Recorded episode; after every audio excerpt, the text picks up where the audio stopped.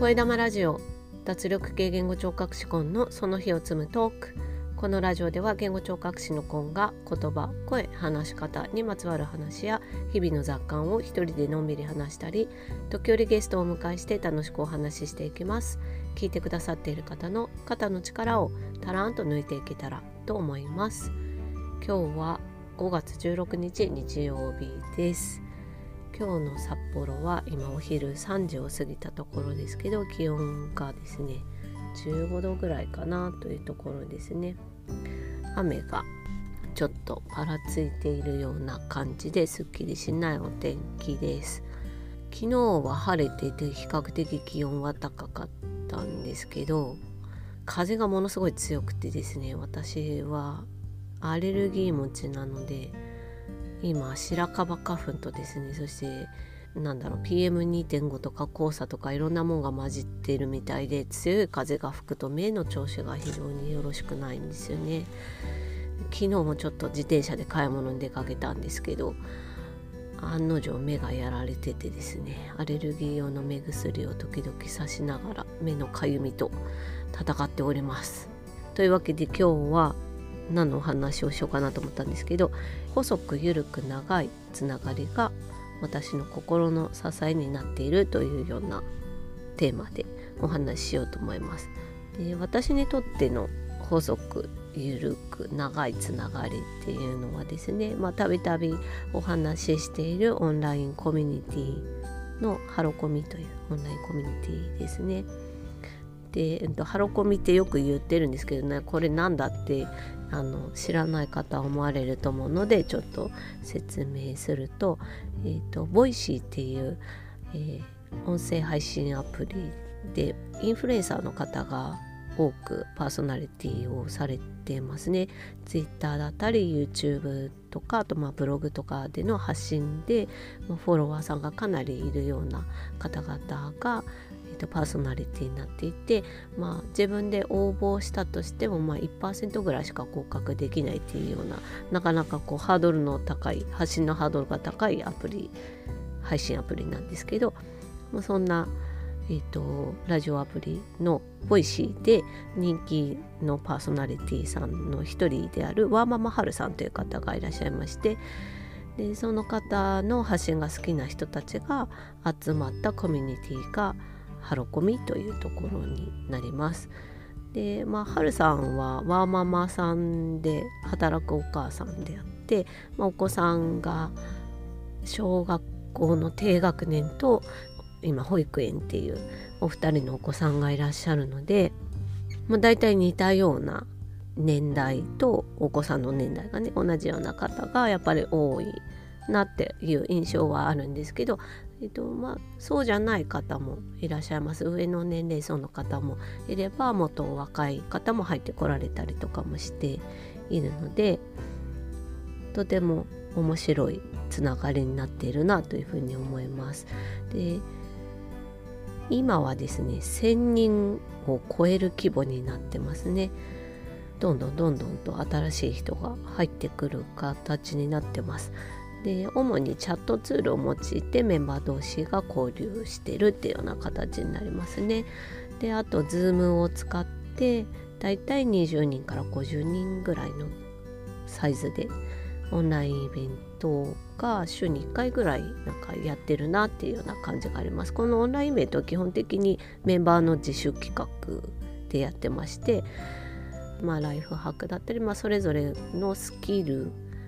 を持ってお話をするようなイベントが多いんですけどあのその他にもですね趣味写真だったりとか好きなことだったりとかっていうトピックでお話ししてみんながそれを楽しむっていうような目的のイベントも結構あったりしますね。であの特徴的だなと思うのはこのオンラインイベントやるたびにですねあの Zoom のチャットがですねすごいやり取り盛んになるんですよね。参加者同士のそのチャット。参加者同士でもチャットするしまあその話してるスピーカーに対してのあの質問だったりっていうのも結構こう話しかけたりっていうのも結構あったり。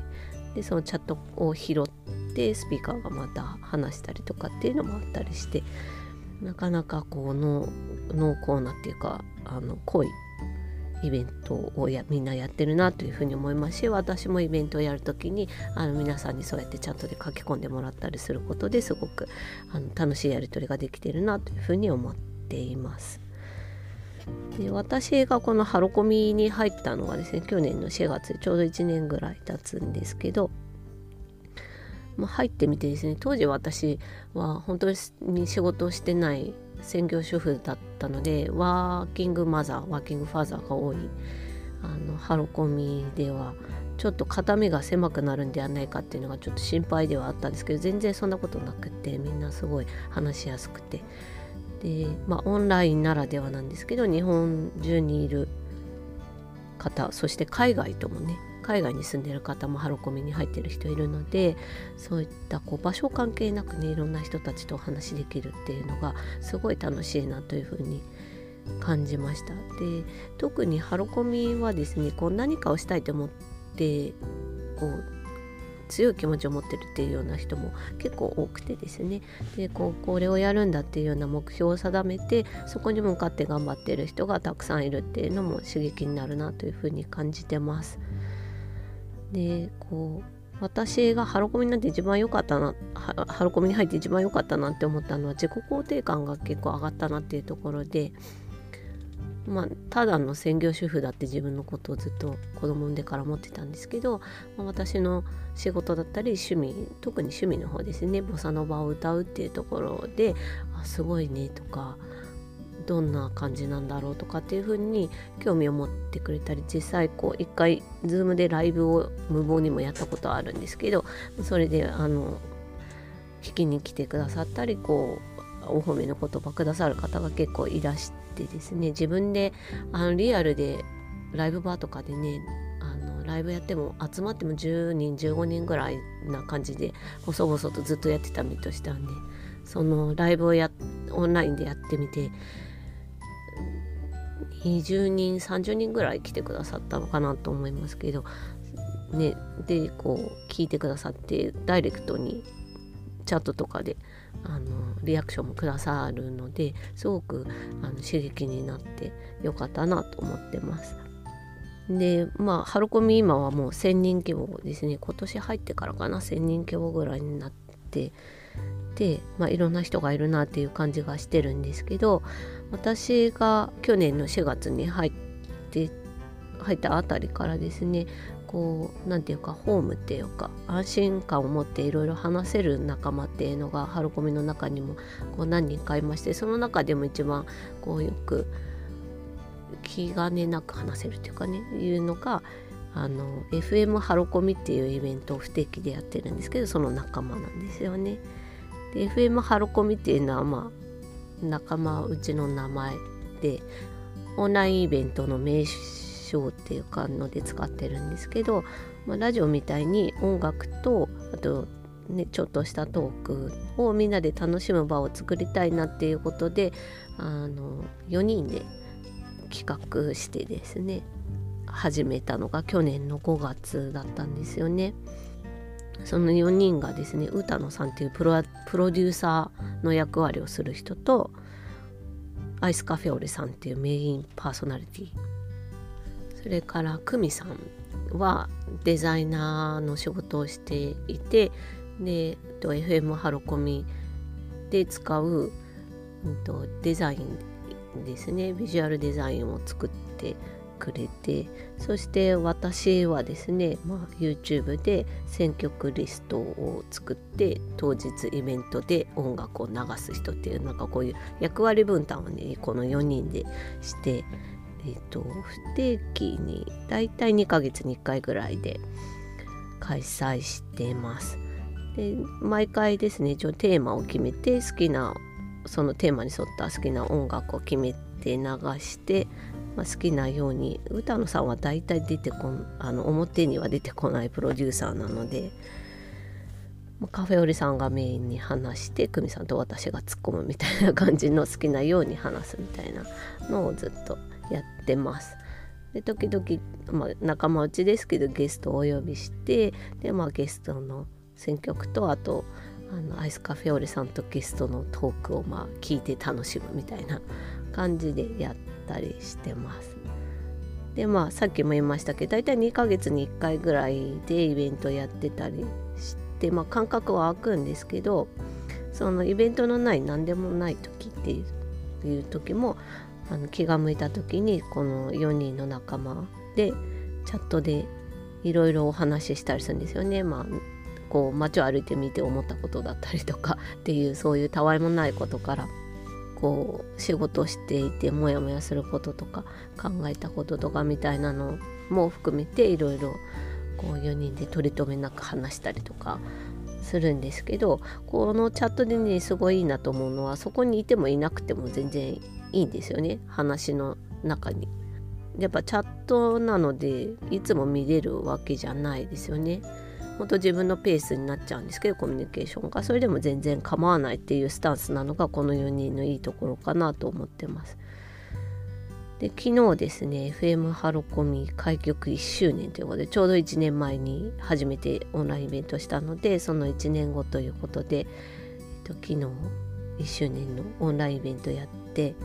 みたんですけどまあ、いつもと同じように集まってくださる方々がいてそして、昨日はスペシャルゲストを本当にスペシャルな方をお呼びしたんですけどそのスペシャルゲストとのお話だったりゲストの方が選んでくださった曲をかけてその曲にまつわるお話を聞いてとかっていうのがすごい本当にラジオみたいな感じだなと思ってすごい楽しくいい時間を過ごすことができました。でね始めた当初は1年続くとか全然思ってもみなくて気づいたら1年だったっていう感じで1年経つっていうこともカフェオレさんが言わなければ気づかなかったぐらい なんかどんどん時が進んでたなっていう感じがするんですけどあの昨日ねそのオンラインイベントの中でしたんですけど、まあ、ずっとずっと続けていきたいねっていうことでまあそれもねやっぱり細く緩くつながってるからこそできることだなというふうに思いますね。リアルだとどうしてもなんかこう、うん、関係性がね仲良くなるとぐぐっと濃くなりがちでであってまあそれもいいところはあるんですけど、まあ、オンラインならではのコミュニケーションっていう楽しみ方ができてるなって思うのが、まあ、ハロコミっていう場でもあるし特にこの FM ハロコミの4人の仲間だなというふうに感じています。こうやってふと立ち寄れるゆるいつながりの場を持てるっていうのは、まあ、こういうね大変な時期だからこそありがたいなというふうに思います。というわけで今日は細くゆるく長いつながりが私の心の支えになるということでお話ししてみました。というわけで今日はこの辺で長くなりましたが良い週末を。カルペディエムチャオ